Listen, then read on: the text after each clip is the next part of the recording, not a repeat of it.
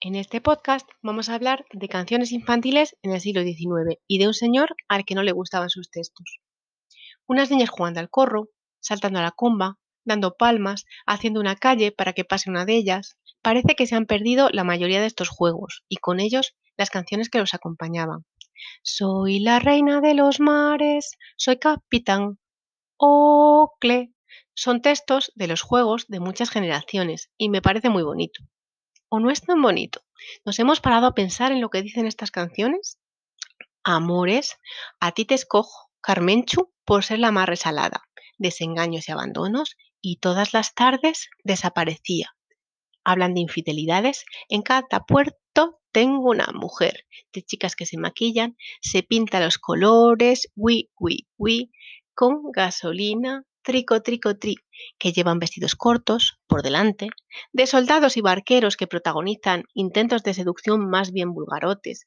Las chicas bonitas no pagan dinero, los soldados les pisan los pies y a los que ojalá les paren los pies chicas con las cosas claras. Yo no soy bonita ni lo quiero ser. Yo pago dinero como otra mujer. También tratan las canciones de intentos de fuga. Quisiera salir del convento. La salida no la encuentro. Y muestran una obsesión por la belleza masculina. A ver si me sale un novio el más bonito de España. Llega un lindo caballero corriendo a todo correr. Como el oro es su cabello, como la nieve su tez, sus ojos como dos soles y su voz como la miel textos que no hace falta ser un lince resumen para ver que tratan de amores y desamores, como apreció José Grimaud paseando por Madrid. Ni corto ni perezoso, compuso una colección de cantares escritos exclusivamente y con arreglo a las músicas que las niñas cantan en el corro, que publicó en 1863 y que se puede consultar eh, online en la Biblioteca Digital Hispánica de la Biblioteca Nacional de España. ¿Y para qué? Pues para que las niñas dejen de cantar de amores y empiecen a cantar de los alfonsos. ¿De qué alfonsos? De los reyes, del 1 al 12. 11 alfonsos tuvimos, viva el actual, los voy a referir. Todo con la música de Mambrú se fue a la guerra, viva el amor. Como en este podcast nos cae especialmente bien el décimo, destacamos la estrofa a él dedicada. Alfonso X el sabio, viva el saber, tomó Murcia, Lebrija, Medina y Jerez. Fue astrónomo, poeta y legislador. Hizo partidas, cántigas, tablas y qué sé yo. Niñas, niños, si queréis cantar esta versión, yo os recomendaría una versión un poco enmendada que mencionase menos Lebrija, Medina y Jerez y más la general historia y la historia de España.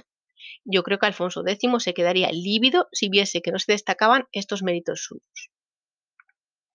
Pero volvamos a revisar eh, los textos de las propuestas de José Grimaud, pero incluso antes vamos a, explicar, a ver cómo explica José Grimaud las razones en el prólogo. Dice, paseaba este verano en la Plaza de Oriente en una de esas noches que el vientecillo compensa los ardores del día. No recuerdo en qué, pero sé que iba pensando. Siempre han sido para mí deliciosos los juegos de los niños y al escuchar sus voces infantiles dejé lo que pensaba por el corro. Formábanle niñas, en su mayor parte, de cuatro a seis años. Escuché algunos cantares, tonto el primero, sin pies ni cabeza el segundo, insolente el tercero y desvergonzado el cuarto. La escala, como se ve, era impeorable.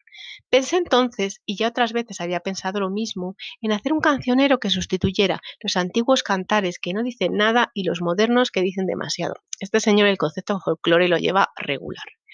Presento hoy lo que a este propósito hice y espero que los padres de familia acojan el cancionero infantil favorablemente, siquiera sea por la intención que me guió a escribirle. Las canciones todas tienen en su principio con letra más menuda, dos a más versos que he tratado que sean los que más se cantan para marcar el aire, es decir, la melodía, de la canción que les sigue. Los asuntos son religiosos, históricos, instructivos, morales y epigramáticos, en su mayoría hechos españoles. Inmensa será mi alegría si consigo desterrar de labios tan puros canciones tan inmorales. Bueno, tras el prólogo, el autor se pone manos a la obra y propone para muchas de las canciones que se cantaban con juegos de corro una versión que no sea ni salaz, como considera que son muchos textos modernos, ni absurda, que así le parecen los textos antiguos. Ni siquiera San Serení, que según mis noticias se limita a proponer movimientos de diferentes oficios, hacen así, así las planchadoras, así, así, así. Pues ni siquiera San Serení pasa la censura de José Grimaud, que prefiere crear un texto sobre el nacimiento de Jesús que empieza por un camino estrecho que conduce a Belén.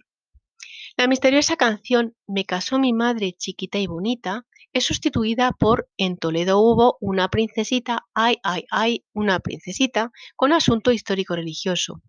Las hijas de Ceferino se fueron a pasear, donde la más chiquita desapareció y su padre la encontró en un patio hablando con un galán. Se cantará con la letra en las Indias Orientales más allá del Potosí. La viudita, la viudita, la viudita se quiere casar, siempre hay la gente queriéndose casar en las canciones, tiene una nueva letra que comienza en el siglo XVI en la calle de Santiago sobre María Ana de, que es sobre María Ana de Jesús, a quien cuando quisieron casarla la castigaron en vano y tras esfuerzos inútiles libre por fin la dejaron. ¿Ves? En, en la versión de José Grimaud las señoras no se quieren casar. La canción de Ángel de Oro y Arenillas del Marqués, donde un señor viene de Francia y se lleva de los hijos de una mujer la linda y hermosa que parece una rosa, parece un clavel, desechando la pelona, será cantada si José Grimaud tiene opinión en el asunto con la letra sobre Lepanto, donde va tanto navío, donde va tanto bajel. Y Mambrú se fue a la guerra, que es una de las muchas variaciones sobre la canción de Mambrú, será cantado con una linda pastora por mi Dios y por mi patria a la guerra, guardando ovejas va en las inmediaciones de una hermosa ciudad, que como se puede ver es sobre Juana de Arco. Otra canción sobre Mambrú que empieza Este es el Mambrú, señores, que se canta del revés, ve sustituida su letra por una sobre el sitio de Granada.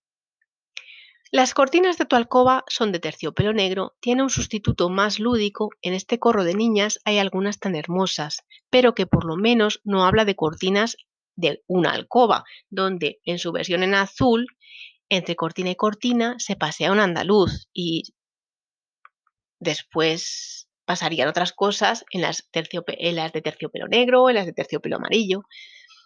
Esta misma canción tiene otra, una segunda letra alternativa en este libro que es sobre el Cid, Viva el noble castellano. También hay un respiro, esta vez consumista, en el texto que José Grimaud propone para una tarde en verano muy calurosa que no he logrado encontrar en la biblioteca eh, hispánica, pero ya se sabe que las tardes de verano son propicias al amor. Aquí José Grimaud hace que una niña hable en primera persona. Por ser aplicadita, me ha dado papá cuatro duros en oro que quiero gastar. En un reflexivo cálculo, la niña decide que si se compra una red, un collar y unas pulseras, poco quedará, mientras que una falda de Mozambique cuesta mucho más. Lo mejor será guardarlo y seguir siendo aplicadita para que papá le dé más. Me guardaré 40, 12 quedarán, 8 para los pobres, que Dios pagará, una vela a la Virgen de la Soledad para que me conserve a papá y a mamá. Bueno, yo dije consumista, pero luego no. Se trata, en resumen, de un libro que a mí personalmente a menos me interesa más por lo que oculta que por lo que muestra, y que en lo que muestra los textos de José Grimaud me hace salir una sonrisa, pero que puede representar también un núcleo de reflexión sobre qué efecto tienen los productos infantiles y cuáles son las mentalidades a ellos subyacentes, y cómo pueden ser siempre, entonces y ahora, naturalmente, objeto de crítica y de reflexión.